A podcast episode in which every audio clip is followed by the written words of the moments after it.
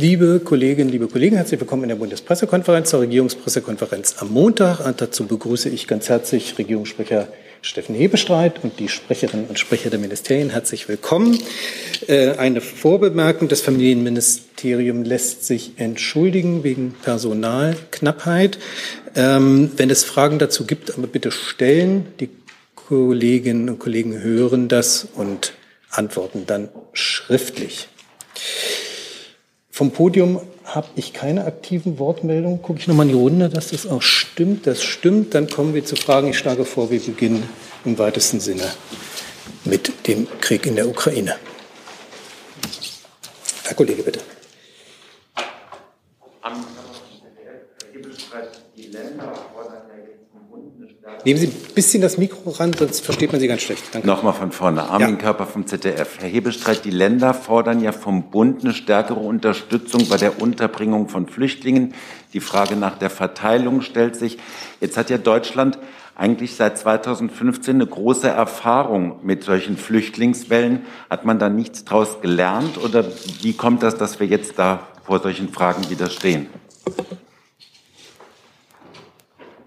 Erstmal ist es so, jetzt habe ich auch ein Mikro.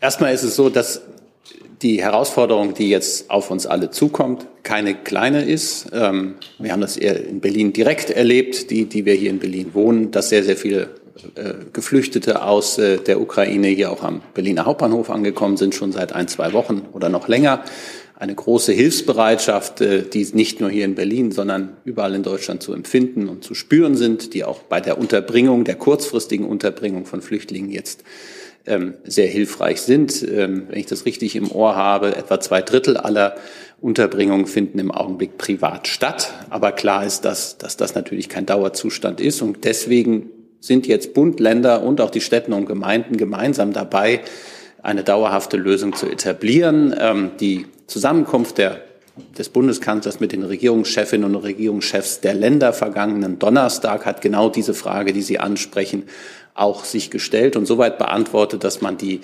finanziellen Fragen, um die es dann ja oft geht, jetzt in einer gemeinsamen ähm, Arbeitsgruppe äh, bis zum 7.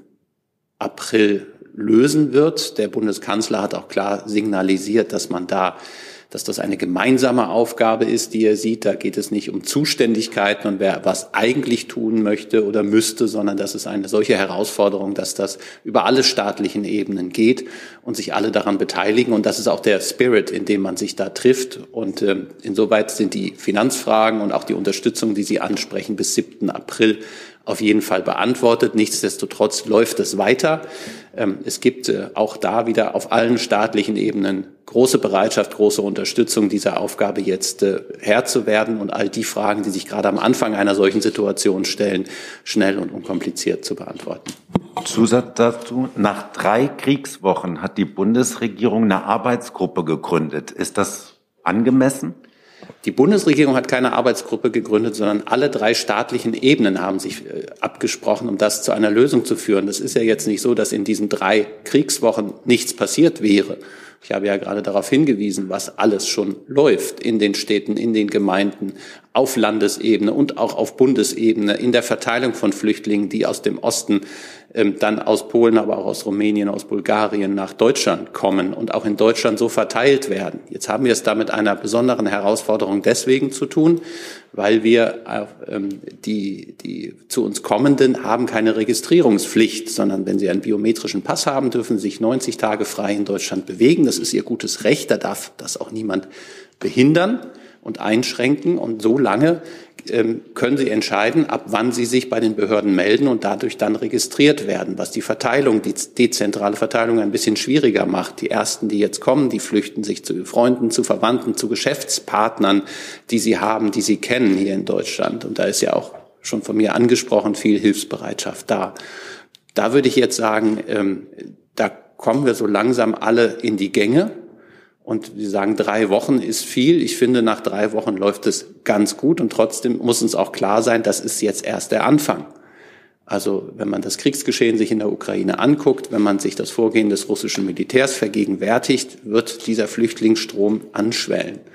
Und äh, es ist bewundernswert, wie Länder wie Polen im Augenblick, wie viele Flüchtlinge sie aufnehmen und, und versorgen. Das ist etwas, was auch sukzessive, nicht in der Dimension, aber doch sukzessive auch auf Deutschland und viele andere Länder in Europa zukommt. Die ähm, Außenministerin hat das heute gerade in Brüssel auch nochmal deutlich gemacht. Eine Luftbrücke hat sie es, glaube ich, genannt, zur Verteilung in ganz Europa.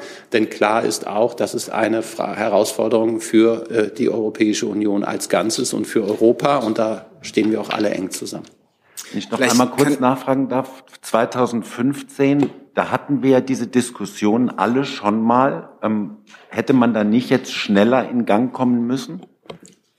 Ich glaube, die Situationen sind nicht ganz vergleichbar und davon abgesehen teile ich ja die Prämisse, die Sie jetzt das dritte Mal formulieren, nicht und weise Sie ein drittes Mal zurück, dass man zu langsam sei und nicht in die Gänge gekommen sei. Und Herr Kall würde gerne Genau, kann ich da fürs BMI auch anschließen. Ähm, das ist ja hier auch schon mehrfach gesagt. Die Bundesinnenministerin hat unmittelbar nach dem Kriegsbeginn, wirklich am Morgen danach, das erste Mal mit den Landesinnenministerinnen und Landesinnenministern zusammengeschaltet. Schon in dieser allerersten Schalte wurde der Status der Geflüchteten besprochen, die europäische Lösung, die wir danach auch im europäischen Rahmen treffen konnten, dass es ohne, dass es Asylverfahren braucht, unmittelbar einen Schutzstatus für Geflüchtete aus der Ukraine gibt. Das ist ja dann in zwei äh, Räten der Innenministerinnen und Innenminister dann auch äh, erst beraten, dann beschlossen worden. Das sind ganz gravierende Unterschiede zu 2015, wo langwierige Asylverfahren durchlaufen werden mussten. Äh, wir haben jetzt, äh, das ist geltendes Recht, ähm, unmittelbar diesen, diesen Schutzstatus für Geflüchtete aus der Ukraine. Da schließen sich unmittelbar Integrationsmaßnahmen Maßnahmen an der Arbeitsmarktzugang, die medizinische Versorgung. Das sind wirklich ganz gravierende Unterschiede.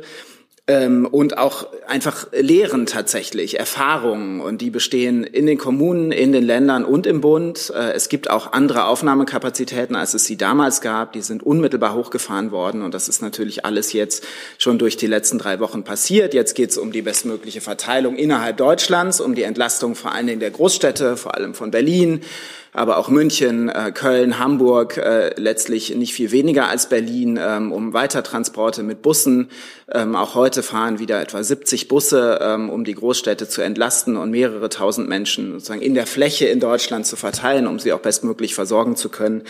Das sind alles Dinge, die laufen. Äh, die europaweite Verteilung hat Herr Hebestreit gerade schon angesprochen. Es ist ein völliges äh, Novum und ganz anders als 2015, dass alle EU-Staaten gesagt haben, wir nehmen schnell, unbürokratisch auf, alle nach dem gleichen rechtlichen Rahmen, alle ohne Asylverfahren, überall gilt der Schutzstatus unmittelbar. Und jetzt ist es eben so, dass, so wie wir es hier auch von Anfang an letztlich äh, damit gerechnet haben, die Nachbarstaaten ganz besonders stark belastet sind, dass aber auch immer mehr Menschen nach Deutschland kommen. Wir sind jetzt ähm, bei den Bundespolizeifeststellungen bei 225.357 äh, inzwischen in Deutschland festgestellten äh, Geflüchteten aus der Ukraine. Das ist Stand heute Morgen. Äh, das wird natürlich weiter zunehmen, so wie Herr Hebestreit das gerade gesagt hat. Und deswegen geht es jetzt, die Außenministerin hat darüber gesprochen, die Innenministerin berät darüber mit ihren Kolleginnen und Kollegen, darum auch sozusagen in die westeuropäischen Staaten ähm, weiter zu verteilen. Und da gibt es das Commitment aller Staaten. Und das sind eben wirklich ganz große Unterschiede zu der Situation, die wir vor sieben Jahren hatten.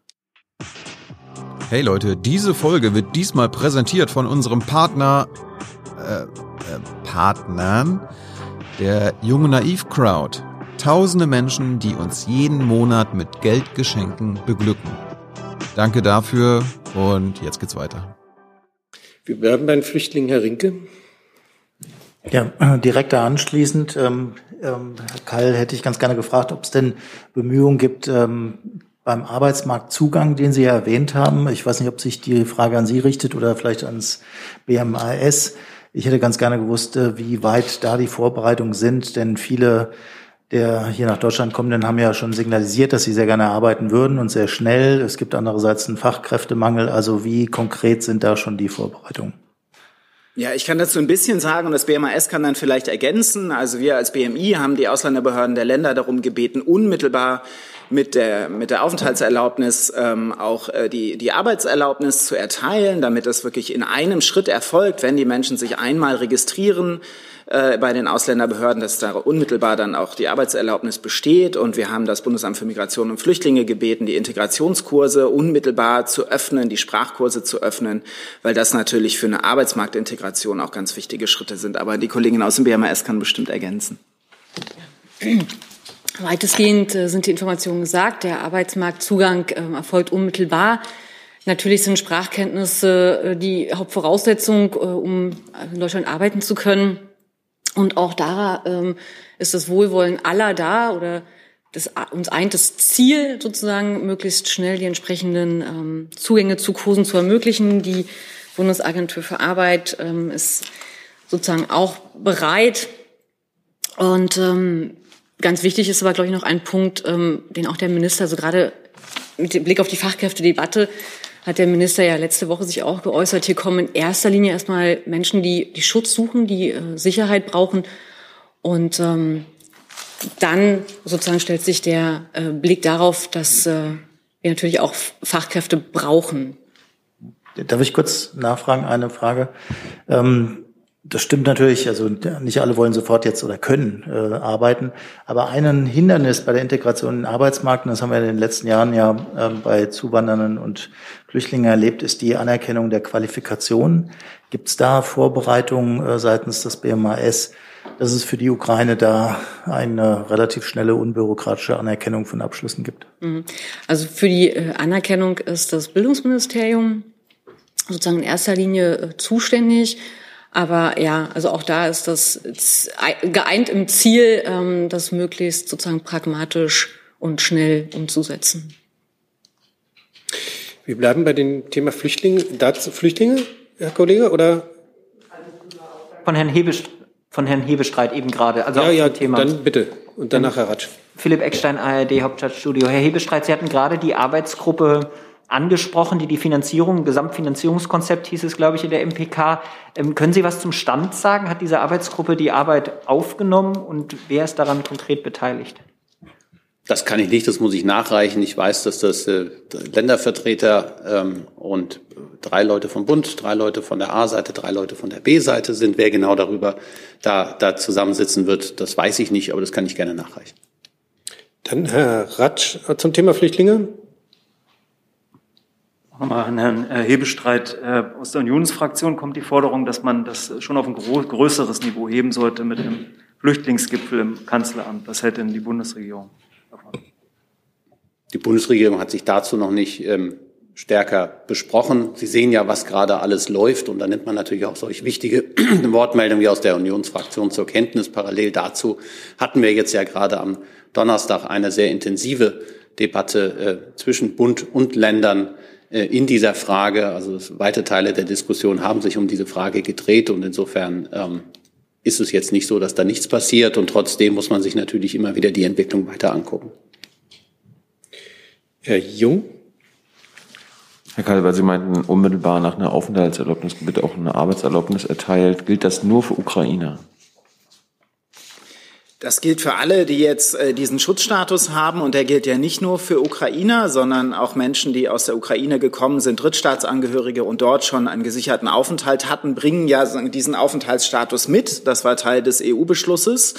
Ähm, und insofern ähm, kann die, äh, kann die Arbeitserlaubnis dann auch dort äh, entsprechend mit der Aufenthaltserlaubnis äh, erteilt werden. Aber um das, um das einzuordnen, äh, deutlich über 90 Prozent derjenigen Menschen, die die Bundespolizei jetzt hier vor allen Dingen in Zügen ähm, und an den Bahnhöfen ähm, und in den grenznahen Gegenden feststellt, sind Ukrainer. Aber meine Frage zielte darauf, unabhängig von der Ukraine, gilt das auch für andere Geflüchtete?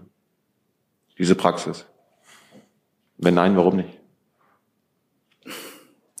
Ich kann Ihnen das aus dem Kopf nicht ganz genau sagen, wie es bei Menschen ist, die ein Asylverfahren hier durchlaufen, ähm, an welcher Stelle da die Arbeitserlaubnis erteilt wird, aber das, das reiche ich gerne nach. Und vielleicht könnten Sie dann gleich sagen, warum das denn, äh, warum, warum denn da anders gehandelt werden würde, was, was den Unterschied macht. Falls, falls es einen Unterschied gibt. Ich möchte jetzt hier nicht verschiedene Gruppen gegeneinander aufrechnen. Wir wissen ja inzwischen auch äh, aus der Fluchtbewegung von 2015, dass ein ganz großer Teil, ich glaube an die, die Hälfte inzwischen sozusagen in den Arbeitsmarkt auch integriert ist, ähm, dass, äh, dass es also auch große Erfolge gibt. Ich möchte jetzt nicht die Gruppe sozusagen von damals mit äh, der heutigen ähm, gegeneinander in irgendeiner Weise aufrechnen oder vergleichen. Für die Geflüchteten aus der Ukraine ging es uns und eben auch den anderen 26 EU-Staaten darum, äh, überall in allen EU-Staaten die gleiche unbürokratische Aufnahme zu ermöglichen und daran eben auch unmittelbar eine Arbeitsaufnahmemöglichkeit zu knüpfen. Herr Nien, aber auch zum Thema Flüchtlinge? Pardon? Ich habe es richtig jetzt. Jetzt, bitte. Äh, Nien Aber von Bloomberg. Ähm, eine Nachfrage zu den Zahlen, die Sie genannt haben, Herr Keil. Können Sie denn ähm, äh, Zeitungsberichte bestätigen, wonach die Bundesregierung von bis zu einer Million Flüchtlinge in den nächsten Wochen ausgeht, die hier ankommen werden? Danke.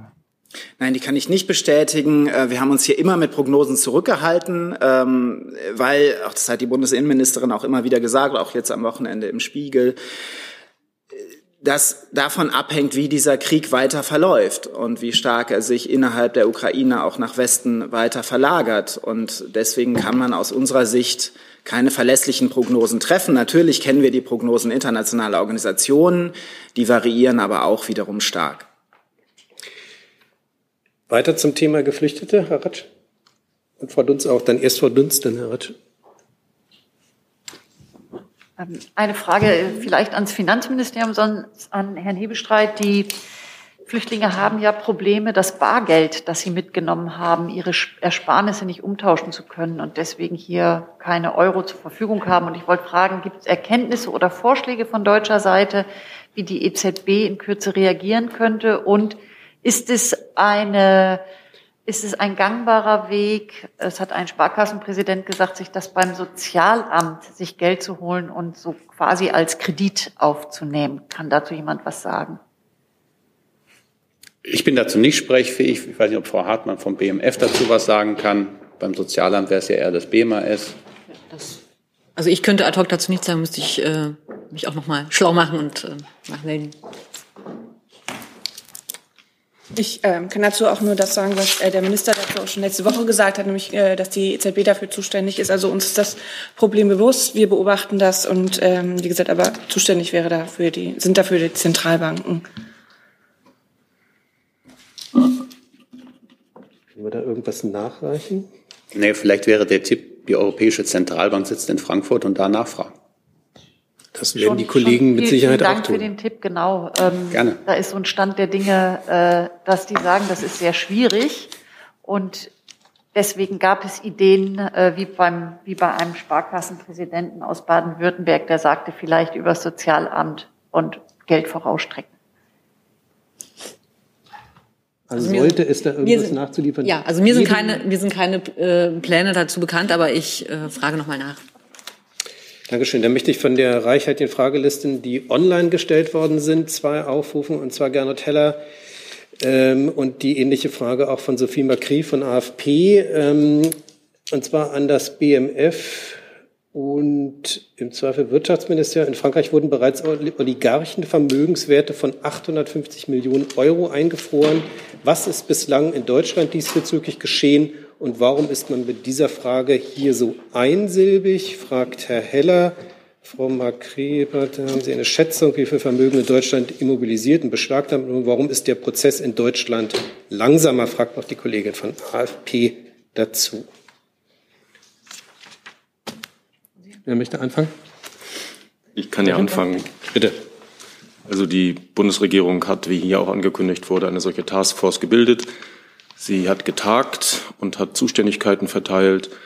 Ähm, und man muss natürlich wissen, dass die Zuständigkeit dafür, was vor Ort passiert, das heißt, was mit Konten, mit Vermögenswerten, mit Yachten und Villen passiert, bei den örtlichen Strafverfolgungsbehörden liegt, beim Zoll, bei den Banken selbst. Und diese Arbeitsverteilung bleibt natürlich erhalten, aber diese Taskforce hatte sich zum Ziel gesetzt, dort koordinierend einzuwirken und auch den Informationsfluss zwischen diesen verteilten Zuständigkeiten zu gewährleisten.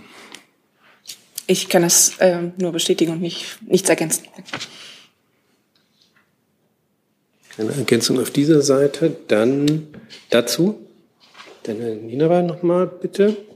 Zu dem ähm, äh, Komplex. Können Sie denn bestätigen, dass es in der EU und damit auch innerhalb der Bundesregierung Überlegungen gibt, diese eingefrorenen Gelder zu nutzen, um sie dann äh, zum Wiederaufbau in der Ukraine einzusetzen? Das kann ich nicht bestätigen. Frau Dunz, war das auch zum Thema nochmal Vermögenswerte? Dann Vermögenswerte. Dann nochmal Herr Eckstein. Bitte. Äh, anknüpfen Vermögenswerte Sanktionen. Es gab Meldungen von TUI, dass es ein Prüfverfahren gibt beim BMWK bezüglich des Verkaufs der Eigentumsanteile ja, von einem dieser Oligarchen. Da wollte ich gerne das BMWK zu fragen, Herr Severin, ob Sie dazu was sagen können. Ähm, ob Sie erstmal, ob Sie diese Meldung von TUI bestätigen können und was Stand dieses Verfahrens ist. Die Unternehmensmitteilung, die Pflichtmitteilung des Unternehmens TUI war etwas missverständlich. Es wurde darüber informiert, dass ein Übergang von Aktien von einem auf den anderen dort, das war die Inhalt der Pflichtmitteilung, wurde informiert darüber. Und im gleichen Atemzug wurde ein Prüfverfahren erwähnt des Bundeswirtschaftsministeriums. Dazu ist zu sagen, dass das Prüfverfahren des Bundeswirtschaftsministeriums sich auf die Investitionsprüfung bezieht nach Außenwirtschaftsgesetz ich kann bestätigen, dass es ein solches Verfahren eröffnet wurde. Einzelheiten dazu kann ich nicht sagen. Und völlig unabhängig davon ist dieser Aktiendeal, wenn man das mal salopp formuliert, zu betrachten. Das ist, fällt in die Zuständigkeit der örtlichen Strafverfolgungsbehörden. Und es gibt ein eingeübtes Verfahren der Bundesministerien, wenn sie Hinweise erhalten auf Sanktionsverstöße, dass diese Hinweise an die zuständigen Strafverfolgungsbehörden weitergegeben werden. Aber dazu kann ich im Einzelnen natürlich auch nichts sagen. Zusatz? Eine Nachfrage, nur damit ich das richtig verstand, verstehe. Was TUI ja gesagt hat, ist, wir haben jetzt Kenntnis darüber erfahren, dass die Ehefrau dieses sanktionierten Oligarchen die Besitzerin dieser Briefkastenfirma ist. Darauf bezieht sich jetzt allerdings nicht das Prüfverfahren, was Sie, doch darauf. Nein, nein. Nein. Also genau so ist es. Das Prüfverfahren bezieht sich nicht auf diesen Aktiendeal, sondern auf die Eigentums, die Änderung der Eigentumsverhältnisse innerhalb der TUI Group. Darauf bezieht sich im vor dem Hintergrund der öffentlichen Ordnung und Sicherheit. Denn darum geht es bei Investitionsprüfverfahren. Darum geht es auch in diesem, in diesem speziellen Prüfverfahren. Der Aktiendeal ist davon, also der Sanktionsverstoß ist nicht Gegenstand dieses Prüfverfahrens. Weitere Fragen zu diesem Komplex? Das ist nicht der Fall. Dann weitere Fragen. Hm? Das war, war gerade eigentlich meine Frage. Aber haben Sie noch ein Thema dazu? Bitte, Herr Kappe nochmal. Nochmal fragen nach den Geflüchteten. Wir sehen ja, die Bundesregierung hat ja sehr klar ihre Solidarität mit der Ukraine und dem ukrainischen Volk herausgestellt. Am Hauptbahnhof sind diese Menschen aber jetzt ziemlich in, in der Hand von freiwilligen Helfern, die da sich für zuständig fühlen. Ähm, die, beklagen, dass sie sich von der Regierung alleine gelassen fühlen, dass da was auf sie abgewälzt wird, dass sie überfordert sind. Was sagt die Bundesregierung dazu? Also, soll ich anfangen? Ja. Ähm, also natürlich gibt es ein großartiges Engagement von Freiwilligen und Ehrenamtlern, äh, was wir überall in Deutschland sehen. Und aus unserer Sicht greift das sehr, sehr gut zusammen mit dem, was staatliche Stellen machen, sowohl in den Kommunen als auch in den Ländern als auch im Bund. Die Bundespolizei, also wenn Sie jetzt über Bahnhöfe sprechen, hat eine sehr, sehr starke Präsenz an den Bahnhöfen und die Präsenz auch immer weiter erhöht, auch um Gefährdungen für Geflüchtete zu begegnen. Ähm, dazu haben wir uns ja auch am Wochenende äh, geäußert. Es gibt äh, auch Warnhinweise auf Anzeigetafeln und in sozialen Netzwerken. Das Ganze auch auf Ukrainisch, um vor zum Beispiel dubiosen Unterkunftsangeboten zu warnen. Und die Bundespolizei arbeitet sehr eng mit den Hilfsorganisationen ähm, vor Ort zusammen und insbesondere auch an den Bahnhöfen zusammen. Genauso sind bundesweit inzwischen über 6000 Einsatzkräfte des THW im Einsatz, der ja auch eine Bundesanstalt ist. Äh, das Deutsche Rote Kreuz baut hier in Tegel diese Notunterkunft für 5000 Menschen auf. Auch das im Auftrag des Bundes. Also da greift das Engagement aus der Zivilgesellschaft, von den Hilfsorganisationen und von staatlichen Stellen sehr, sehr gut zusammen aus unserer Sicht. Und äh, natürlich läuft nicht überall alles sozusagen ruckelfrei und reibungslos von Anfang an. Aber wenn man sich zum Beispiel jetzt hier äh, die Situation am Hauptbahnhof anschaut mit dem Willkommenszelt, was es inzwischen gibt, wo ja auch stark mit Unterstützung von Polizei, Feuerwehr, THW und so weiter gearbeitet wird, dann hat sich die Situation hier am Hauptbahnhof zum Beispiel deutlich verbessert. Und Ähnliches gibt es in Köln am Hauptbahnhof und an vielen anderen Orten. Äh, die Bundesinnenministerin hat sich inzwischen auch an verschiedensten Orten hier in Berlin am Hauptbahnhof, in Frankfurt oder äh, am Wochenende in Hessen selber ein Bild von der Lage gemacht. Und darum muss es auch weitergehen, dass staatliche Stellen und das großartige zivilgesellschaftliche Engagement eben ineinander greifen. Zusatz, wenn jetzt Helfer beklagen, dass sie sich von staatlichen Stellen im Stich gelassen fühlen, dann ist das ein falscher Eindruck?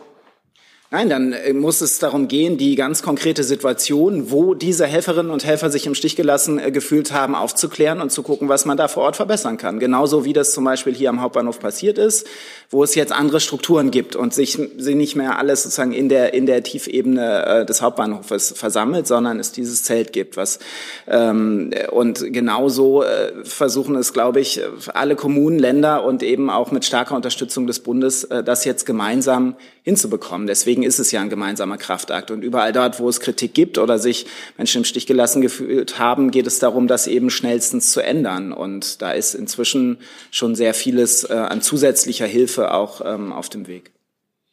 Dann Herr Jung der Letz-, mit der letzten Frage zum Thema Geflüchtete. Ja, Herr Beschott, es gab letzte Woche eine Menge Empörung, weil Herr Büchner gemeint hatte, äh, oder bestritten hat, dass es ohne Ehrenamtliche nicht zum Chaos bei der Erstankunft geben äh, also kein Chaos geben würde. Bestreiten Sie das auch? Also der stellvertretende Regierungssprecher Wolfgang Büchner hat an dieser Stelle darauf hingewiesen, dass eine lebendige Zivilgesellschaft nötig ist, um auch in solchen außergewöhnlichen Situationen ähm, helfend unter die Arme zu greifen. Der Staat sind wir alle.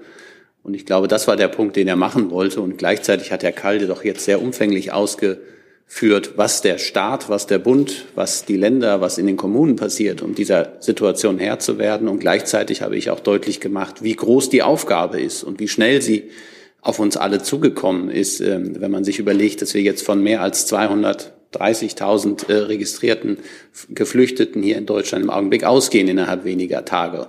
Und insoweit ähm, ist das, glaube ich, steht das passt das ganz gut zusammen, ohne dass ich jetzt die, die Unterstellung, die in Ihrer Frage mit äh, schwang, nach dem Motto, ohne die Ehrenamtlichen geht es nicht, ähm, bewerten wollte. Ja, aber das ist ja aktuell der Fall und das ist ja das Traurige, also dass der Staat immer wieder versagt und die Ehrenamtlichen braucht. Ich, ich habe ja deutlich gemacht, Herr Jung, dass der Staat wir alle sind.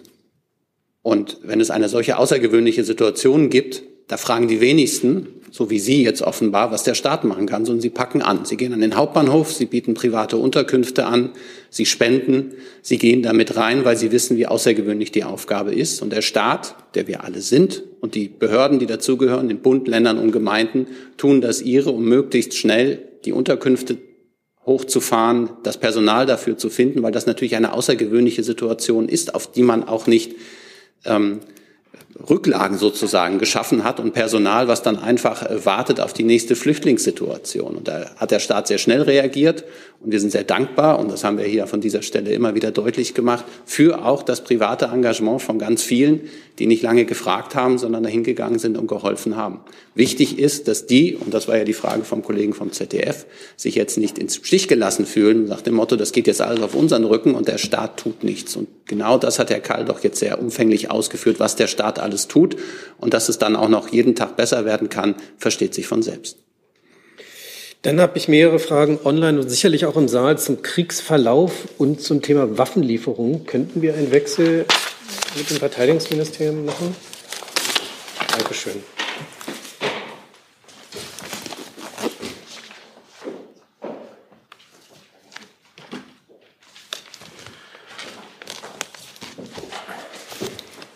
Dann verlese ich die Frage von Wladimir Esipov von der Deutschen Welle an das Bundesministerium der Verteidigung. Wie bewertet die Bundesregierung den aktuellen Stand der russischen Bodenoffensive in der Ukraine? Welche Veränderungen der militärischen Taktik stellen Sie fest?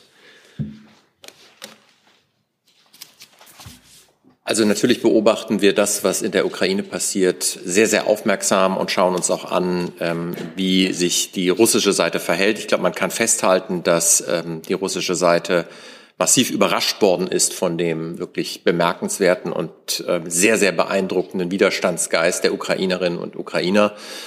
Das äh, ist nach unserer Einschätzung so, dass ähm, damit offensichtlich die russische Seite nicht äh, gerechnet hat. Und ähm, ich möchte mich jetzt nicht so sehr gerne in äh, taktische Details oder strategische Überlegungen hier verlieren. Ähm, das, äh, ich bin kein Militär und deswegen äh, bin ich da vielleicht auch nicht der, nicht der Richtige für. Aber ich nehme das gerne mit und ähm, sehe mal, ob wir demnächst auch zu diesem Thema, wie wir das schon gemacht haben, wieder einen Hintergrund anbieten können, der dann vielleicht den Kolleginnen und Kollegen insgesamt vielleicht einen besseren Eindruck, Einblick bringt. Das wäre sicherlich hilfreich. Ähm, dann jetzt sozusagen Ganz allgemein zum Verlauf. Herr Rinke? Ja, eine Frage zu der von Russland eingesetzten Hyperschallraketen. Äh, Herr Thiels, können Sie uns da eine Bewertung abgeben, ähm, für wie gefährlich Sie das halten? Gibt es, ähm, das ist ja Teil der Berichterstattung, ähm, nicht bei der Ukraine, aber bei der NATO, mögliche Abwehrmöglichkeiten. Wie schätzen Sie diese diesen Waffentypus ein. Das fragt auch Daniel Lücking vom ND der Tag. Was ist bislang über das russische Arsenal an Hyperschallwaffen bekannt und wie, die, wie ist die Gefahreneinschätzung der Bundesregierung? Also Hyperschallraketen sind jetzt kein absolutes Novum. Wir erleben sie jetzt das erste Mal auch sehr öffentlichkeitswirksam ähm, im Gefecht. Aber dass es die schon seit vielen Jahren daran gearbeitet wird, ähm, ist eigentlich bekannt. Und natürlich haben wir den Einsatz dieser Hyperschallraketen durch Russland, man muss ja nach wie vor noch sagen, den mutmaßlichen Einsatz, denn es ist sehr schwierig, das zu verifizieren, ob das tatsächlich passiert ist, beobachten wir natürlich sehr genau und sehen zu, dass wir daraus, wie bei allen anderen Waffenentwicklungen in der Welt, daraus unsere, ähm, unsere Erkenntnisse ziehen für die eigene Entwicklung. Das ist auch völlig klar. Äh, inwieweit ähm, jetzt äh, die NATO oder auch die Bundeswehr aufgestellt ist äh, für die Abwehr äh, solcher Systeme, da gibt es ja umfängliche Presseberichterstattung ähm, zu, aber sehen Sie es mir nach, dass ich über die Leistungsfähigkeit unserer eigenen Systeme jetzt hier nicht öffentlich reden werde.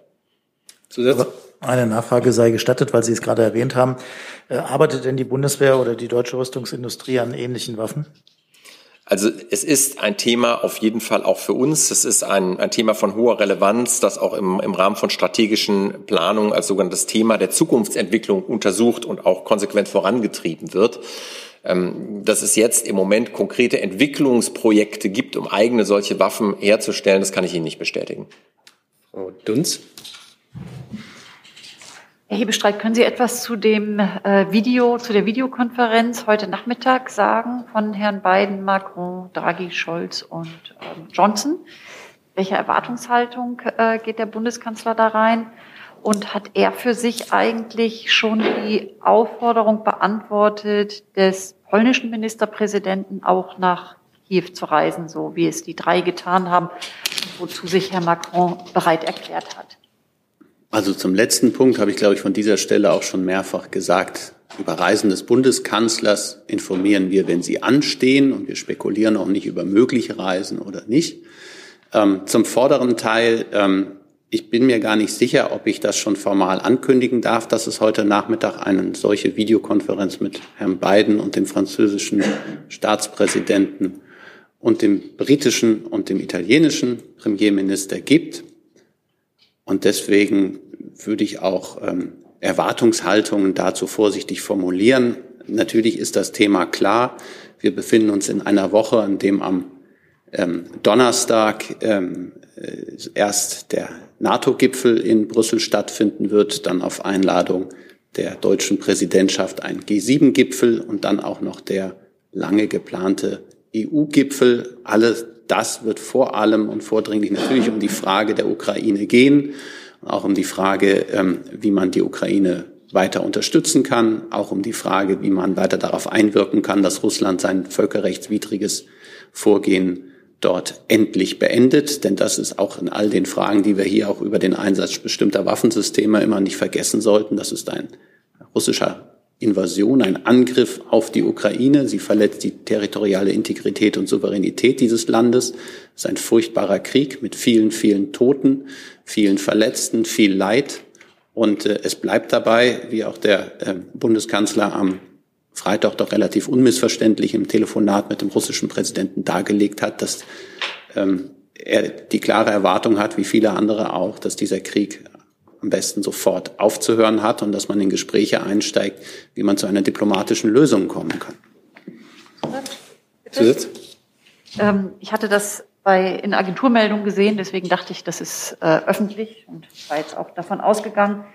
Jetzt hat, ähm, spitzt sich die Lage in Mariupol, Mariupol zu. Ähm, gibt es da irgendein, ein, eine Möglichkeit, äh, ad hoc einzuwirken? Denn so wie es aussieht, nehmen die Ukrainer das ja nicht an, dass die ukrainische Streitkräfte da noch oder Truppen noch raus können und dass ein Schlachtfeld ziemlich absehbar ist wird das heute Nachmittag in dieser koordinierten Antwort, die es ja womöglich gibt, noch eine Rolle spielen, das Thema? Können Sie das kann ich Ihnen tatsächlich zum jetzigen Zeitpunkt nicht sagen. Das muss man mit den Gesprächen abwarten. Ähm, ich glaube eher, dass dieses Gespräch dazu dienen wird, vorzubereiten, was dann im Laufe der Woche miteinander besprochen und beschlossen werden wird. Aber wie gesagt, Gesprächen sollte man nicht vorgreifen. Dann Herr Jung, danach Herr Rinke. Herr Beschreibung eine Verständnisfrage in Sachen Waffenlieferung. Ähm, ist die Bundesregierung bereit, fabrikneue Waffen aus Deutschland an die Ukraine zu senden? So habe ich die Verteidigungsministerin gestern verstanden, ja. Das heißt, ähm, Deutschland kauft bei den deutschen Rüstungskonzernen Waffen, die dann an die Ukraine gehen sollen. So habe ich die Verteidigungsministerin verstanden. Und ähm, wir haben ja auch gleichzeitig gesagt, dass all diese Fragen ähm, allerdings nicht öffentlich erörtert werden sollen, mhm. bevor es geschehen ist. Insofern muss ich da etwas abstrakt bleiben, aber es bleibt dabei, ähm, da auch die Bestände der Bundeswehr so sind, wie sie sind und die Bundeswehr auch ähm, da wenig Verzichtbares hat für sich. Und deswegen ist klar, wenn man liefern möchte und die Bundesregierung ist entschlossen, das fortzusetzen, wie viele andere Länder auch, ähm, dann muss man es anderweitig organisieren. Wie viel Budget steht dafür zur Verfügung, Herr Thiels? Kann ich Ihnen nicht beantworten. Das ist auch keine Frage ans BMVG. An wen?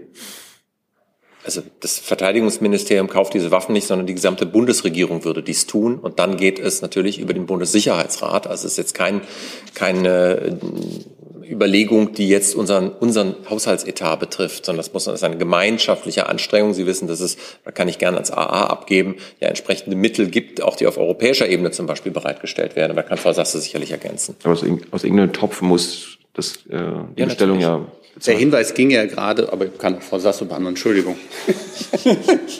Ich kann das gerne äh, sofort ergänzen, denn das ist unter anderem heute auch äh, beim Treffen der Außenministerinnen und Außenminister in Brüssel Thema. Es gibt die sogenannte European Peace Facility. Das ist eine, äh, sozusagen ein Topf, aus dem Gelder unter anderem äh, zur Verfügung gestellt werden heute. Ähm, oder es, heute soll der politische Beschluss gefasst werden, damit aus diesem Topf weitere Gelder zur Verfügung gestellt werden können, die dann äh, zur Anschaffung von Waffen dienen sollen. Können Sie sagen, wie viel jetzt schon drin ist? Äh, Herr Jung, pardon, aber insgesamt jetzt ist die dritte oder vierte Frage am Stück. Um, um Ihr könnt sich ja wieder melden. Pardon, Frau Sasse. Bitte. Die Zahl äh, dann auch äh, gleich zu präzisieren. Ähm, es wurden bereits 500 Millionen Euro zur Verfügung gestellt aus diesem Topf und heute sollen weitere, soll der Beschluss gefasst werden, dass weitere 500 Millionen zur Verfügung gestellt werden. Das heißt, es geht dann um einen Gesamtbetrag von einer Milliarde Euro. Dann möchte ich dazu fügen die Frage von Frau Nöstlinger von Politiker Europe hat gestern gesagt, dass die Deutsche, das hatten Sie gerade gesagt, die European Peace Facility Fund neue Waffen für die Ukraine kaufen will. Um welche Waffen geht es? Mit welchem Zeitraum rechnen Sie? Wann es zu der Lieferung, nein, wann diese, wann es auf die Lieferung dieser Waffen ankommt, wenn es, wann die, also ist unklar formuliert, pardon, ich könnte daraus reden. Ich glaube, ich kann wann, die, die Frage insoweit, also wir werden nicht weiter sagen, was da genau an Waffen geliefert wird, aber es wird dem entsprechen entlang dessen, was man sich schon, was man schon geliefert hat. Also was die Art von Waffen angeht und über alles weitere, wann wir darüber berichten oder, oder informieren, das haben wir gesagt, nicht bevor sie nicht vor Ort angekommen sind. Und wir rechnen mit welchem Zeitraum, war noch die Frage? Dann füge ich aber noch mal die Frage von Kai Küstner dazu, der auch noch nach den Waffenlieferungen fragte und einen Zusatz stellt, der passt vielleicht an dieser Stelle. Wie ist die Diskrepanz in der offenen Kommunikation der USA über Anzahl und Art der Waffenlieferung und der Geheimhaltung der Bundesregierung zu erklären? Frage ging ans Kanzleramt und das Verteidigungsministerium. Wir haben uns aus guten Gründen so entschieden zu handeln, wie wir jetzt handeln und haben, uns steht es nicht an, die Kommunikationsleistungen anderer Länder zu beurteilen. Dann hatte ich auf meiner Frageliste dazu noch Herrn Rinke.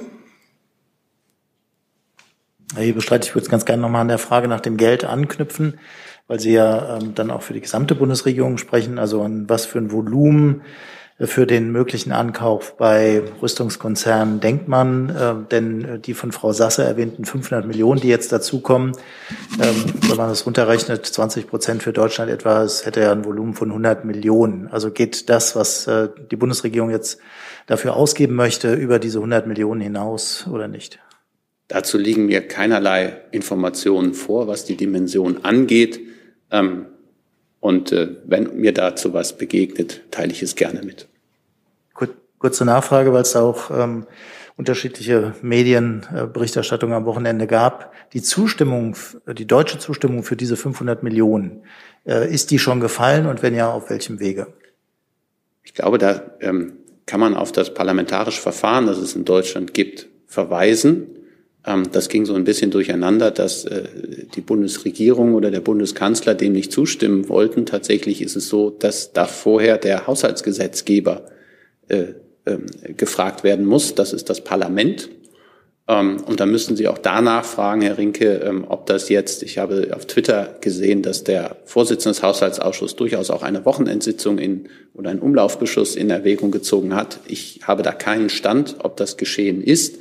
Fakt ist aber, dass man, ähm, kann Frau Sasse vielleicht auch noch äh, beitragen, dass man diese Einigung des Haushaltsausschusses ein formaler Akt und äh, kein politisch aufhaltender. Und wenn ich die Berichterstattung ganz genau gelesen habe, stand da sogar drin, dass man es politisch zustimmen würde, dass es nur formal noch ein Hindernis gäbe. Aber Sie sehen, ich hatte am Wochenende viel Zeit, sehr genau zu lesen. Dann habe ich noch zum Thema Waffenlieferung, äh, Waffenlieferung noch mal eine Nachfrage von, von Frau Nöstlinger, Politico, an das Wirtschaftsministerium. Prüft das Wirtschaftsministerium zurzeit, welche Waffen die deutsche Industrie sofort liefern könnte? Wenn nein, warum nicht? Wenn ja, wäre das Wirtschaftsministerium bereit, diese Waffen zu kaufen und an die Ukraine zu liefern? Also Grundlage der Waffenlieferung ist eine Entscheidung der Bundesregierung. Das äh, im, in der Zuständigkeitsverteilung werden die Genehmigungen, die Exportgenehmigungen für solche Waffen auf verschiedene Weise erteilt und zum Teil durch das Bundesverteidigungsministerium, zum Teil durch das Bundeswirtschaftsministerium und zum Teil auch durch das BAFA. Und die Frage, die sich hier stellt, ist eigentlich nur eine von Prozedere. Das heißt, das Wirtschaftsministerium entscheidet nicht, sondern wenn die Bundesregierung entschieden hat, dann wird bei uns die erforderliche Genehmigung erstellt oder im Verteidigungsministerium, je nachdem, woher die Waffen kommen. Weitere Fragen zum Thema Kriegslage, allgemein Waffenlieferungen? Das ist nicht der Fall. Dann habe ich hier so eine Frage, ein bisschen im Grenzfall. William Glucraft von Washington Post fragt an das Innenministerium, wie sieht die Bundesregierung die aktuelle Lage zu Extremisten aus Deutschland aus, die in die Ukraine, in, in der Ukraine kämpfen wollen oder werden? Und in die andere Richtung gefragt, die Gefahr, dass Islamisten die Flüchtlingsbewegung zu ihren Gunsten ausnutzen. Gibt es dafür Anhaltspunkte? Also dafür, dass Islamisten die Fluchtbewegung für sich ausnutzen, gibt es bisher keine Anhaltspunkte äh, der Sicherheitsbehörden. Aber natürlich äh, gibt es eine hohe Wachsamkeit. Ich habe ja vorhin schon darüber gesprochen, dass die Bundespolizei mit stark verstärkten Kräften, auch mit der Bundesbereitschaftspolizei in den Grenzregionen, vor allen Dingen an der deutsch-polnischen Grenze, aber auch an der deutsch-tschechischen Grenze, unterwegs ist äh, und natürlich sehr genau darauf achtet, wer nach Deutschland einreist, insbesondere an den Bahnhöfen und in Zügen ähm, gibt es Kontrollen, auch wenn es insbesondere aus humanitären Gründen, weil wir geflüchtete Kinder und Frauen nicht an der Grenze äh, aufhalten wollen, gibt es keine stationären Grenzkontrollen, aber es gibt intensive Ausweiskontrollen, übrigens aller Personen, die da kommen, dann äh, mit Zügen. Ähm, und insofern einen genauen Blick ähm, der Bundespolizei und auch der anderen Sicherheitsbehörden ähm, auf etwaige Gefährdungen, aber bisher gibt es dafür keine Anhaltspunkte. Was die Ausreisen oder Ausreiseabsichten deutscher Rechtsextremisten angeht, liegen den Sicherheitsbehörden äh, Informationen zu 27 Rechtsextremisten mit Reisebewegungen oder lediglich Reiseabsichten in der Ukraine vor. Ähm, es gibt Hinweise darauf, dass zwölf deutsche Rechtsextremisten bereits wieder zurückgekehrt sind aus der Ukraine. Und ähm, zum Großteil gehen die Sicherheitsbehörden davon aus, ähm, dass sich diese deutschen Rechtsextremisten nicht an Kampfverhandlungen beteiligt haben. Da gibt es nur einen Hinweis in einen niedrigen einstelligen Bereich für die Beteiligung an Kampfhandlungen. Ähm, wir haben ja hier auch schon mehrfach darüber gesprochen, wie die Sicherheitsbehörden mit diesen Fällen deutsche Rechtsextremisten umgehen. Sie haben dieses Personenspektrum sehr genau im Blick.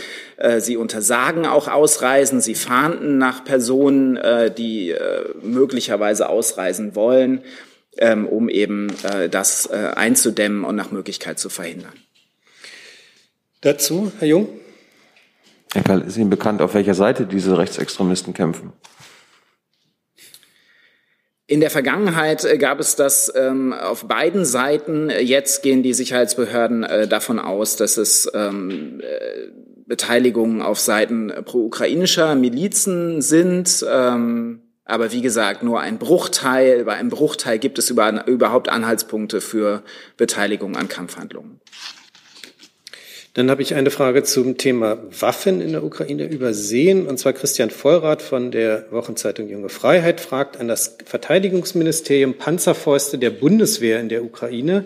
Russische Quellen zeigen Fotos von erbeuteten deutschen Panzerfäusten. Dabei fiel den Angreifern offenbar auch ein Waffenbegleitheft mit Eintragung und Dienstsiegel der Bundeswehr-Batteriechefs in die Hände.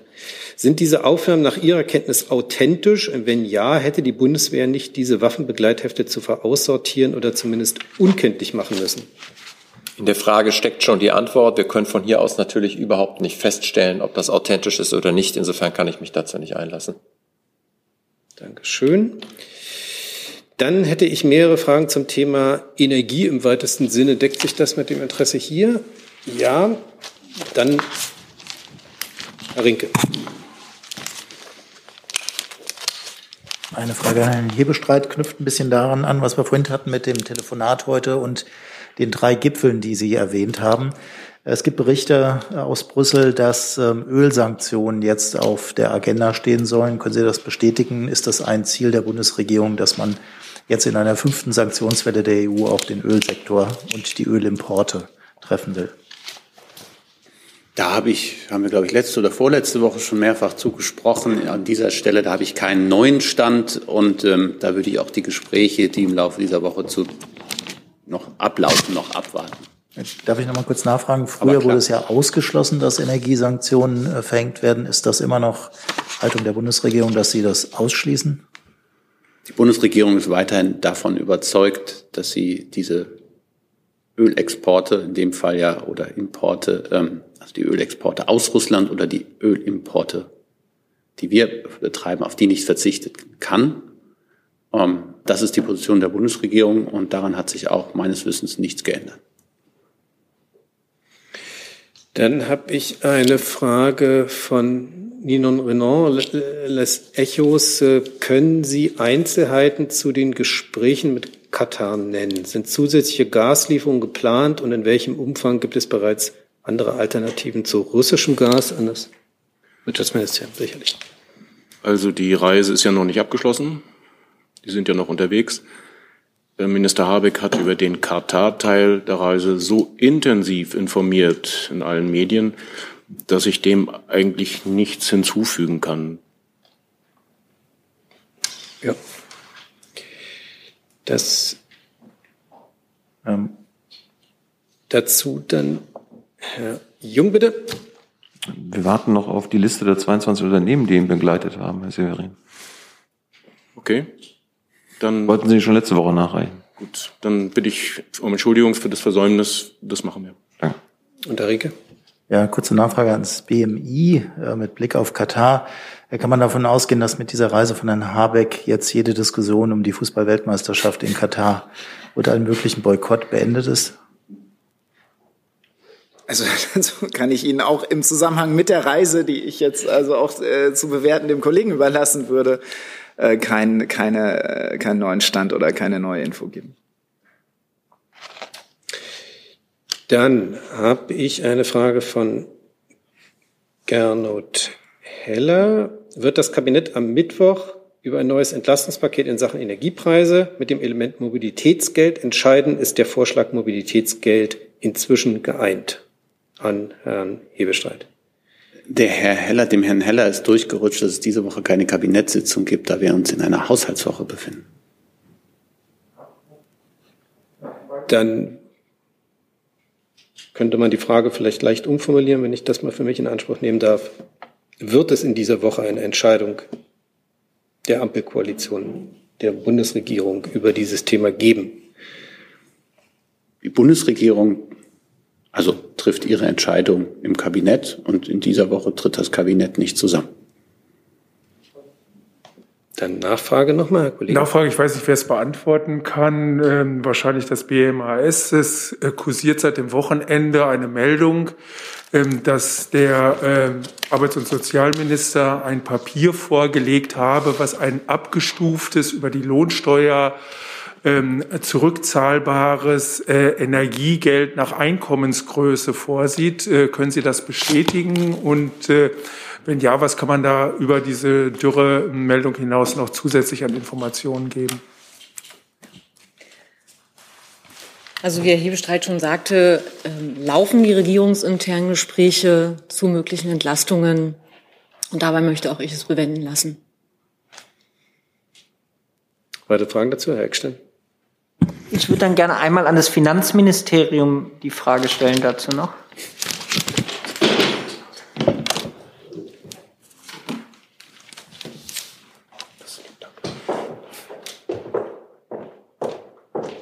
Und Frau Hartmann, meine Frage wäre aber der Tankgutsch die Tankgutschrift, so wie sie ja vor einer Woche mal als Plan des BMF verkündet wurde, ist die jetzt definitiv vom Tisch oder wird daran weitergearbeitet? Ich kann mich da den Kollegen anschließen und äh, auf die laufenden Diskussionen verweisen. Und, äh, aber wie gesagt, Sie haben ja die Worte des Ministers im Kopf, äh, wie er sich letzte Woche dazu geäußert hat. Er ist natürlich daran interessiert, dass schnelle Entlastung äh, für Bürger und äh, ja, für alle eintreten.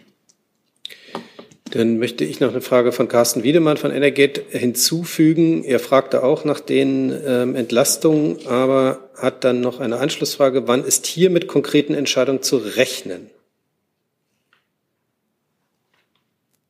Ich würde mich auf das ähm, Wort zeitnah äh, zurückziehen. Natürlich ist, arbeiten wir mit Hochdruck an einer Entlastung. Die hohen Energiepreise sind für alle eine Belastung. Ähm, Sie haben schon verschiedene Ideen aus dem politischen Raum äh, hier selber vorgebracht. Ähm, das wird jetzt sehr schnell, aber auch sehr gründlich miteinander diskutiert. Daraus soll es dann einen, einen guten und äh, Vorschlag aus einem Guss geben. Und der wird dann auch in dem Moment, ähm, wo er beschlossen ist, sehr zeitnah mitgeteilt. Und insofern würde ich noch um ein wenig Geduld bitten. Ähm, ja. Und Susanne Landwehr von der Deutschen Verkehrszeitung fragt, äh, der, der Tankrabatt, von der Idee des Tankrabatts war ja auch kleine und mittelständische Unternehmen ähm, zu entlasten. Nun soll es diesen vielleicht doch nicht geben. Ähm, werden Hilfen für Unternehmen mitgedacht? Da würde ich jetzt ein bisschen um Geduld bitten. Wenn wir jetzt jede einzelne Maßnahme hier durchdiskutieren, das ist dann total spannend für Sie, aber es ist nicht richtig zielführend, weil wir am Ende ja mit den Ergebnissen kommen und die werden dann beleuchtet und, und äh, dann auch auf ihre Wirkung jeweils hin abgeklopft werden können. Und das macht, glaube ich, mehr Sinn. Und dann Herr Jung dazu? Mhm. Herr Hebestreit, ist der Kanzler auch der Meinung, dass jetzt alle entlastet werden müssen? Der Bundeskanzler ist der Meinung, dass wir auf die hohen Energiepreise, die wir im Augenblick in diesem Land haben, klug reagieren müssen. Ja, aber es, äh, bei der Entlastung geht es ja jetzt offenbar um alle für Herrn Lindner und alle leiden ja nicht unter den hohen Energiepreisen. Es gibt ja Menschen, die sich das locker leisten können. Auch da bleibe ich dabei, das zu sagen, was ich eben schon einmal gesagt habe. Dann habe ich noch eine Frage ans Wirtschaftsministerium, auch nochmal Abschalt, zur Abschaltreihenfolge beim Gas. Carsten Wiedemann fragt, aktuell laufen Gespräche mit der Industrie darüber, welche Unternehmen bei Versorgungsengpässen mit, dem, mit Gas als erstes vom Netz gehen sollen. Wann soll es hier eine Lösung geben und welche Kriterien sind für die Abschaltreihenfolge geplant? Also das ist ja Bestandteil des Notfallplans und in der Natur des Notfalls liegt es, dass man nicht weiß, wann er eintritt und in welcher Weise. Und deswegen ist es so, dass die konkreten Maßnahmen dann, wenn der Notfall eintritt, konkretisiert werden müssen. Deswegen kann ich zur Abschaltreihenfolge jetzt tatsächlich nichts sagen. Gibt es weitere Fragen zum Thema Ukraine? Herr Preuß? Roland Preuß von der Süddeutschen Zeitung. Äh, Bundesfinanzminister Lindner hat ja vorgeschlagen, dass man die Verhandlungen zur TTIP wieder aufnehmen sollte, auch aufgrund der gegenwärtigen Lage in der Ukraine. Äh, teilt äh, der Kanzler diese Auffassung, teilt das Bundeswirtschaftsministerium diese Auffassung?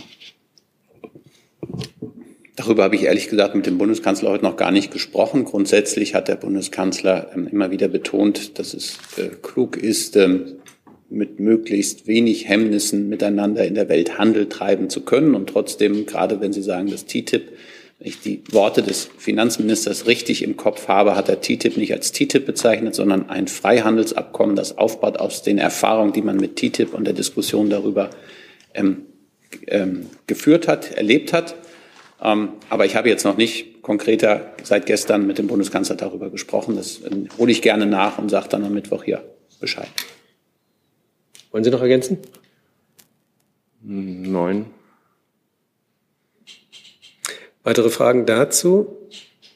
Dann habe ich noch eine Ukraine-Frage, die ich vorhin im Online auch übersehen habe. Das tut mir leid, hat jetzt geht noch mal an Sie.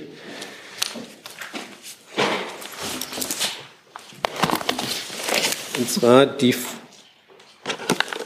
Frage lautet, wie schätzt das BMVG derzeit die Verbreitung von Kriegspropaganda in den Online-Medien ein? Teils kursieren computergenerierte Videos, die Angriffe auf Berlin, Bahnhof, Fernsehturm und Gebäude zeigen, die auch vom Botschafter Melnik weiterverbreitet werden mit dem Kommentar Berlin, so würde sich der russische Krieg anfühlen. Wir nehmen das zur Kenntnis und beobachten das. Mehr sage ich dazu nicht. Fragen dazu noch? Das ist nicht der Fall. Dann habe ich irgendeine Frage zur Ukraine übersehen. Das ist auch nicht der Fall. Fragen zu anderen Themen. Herr Ratt. Es geht um Corona, aber mal ans Wirtschaftsministerium. Äh, da ist heute eine Anhörung im Bundestag zum Thema Impfpflicht und ähm, der GKV Spitzenverband hat sich gegen eine schnelle Einführung gewehrt, ähm, auch mit dem Argument, äh, in Europa herrsche derzeit ein akuter Papiermangel. Ist das, ist das richtig? Haben wir einen akuten Papiermangel oder? Also von einem akuten Papiermangel im Zusammenhang mit der Impfpflicht ist mir nichts bekannt. Jetzt mal ohne die Impfpflicht äh, steht ein akuter Papiermangel in Europa. Das ist ja die Behauptung, die da aufgestellt wird. Also auch darüber einen, über einen akuten Papiermangel auch ohne Impfpflicht liegen mir auch keine Erkenntnisse vor. Weitere Fragen zum Thema Corona. Das ist nicht der Fall. Fragen zu anderen Themen.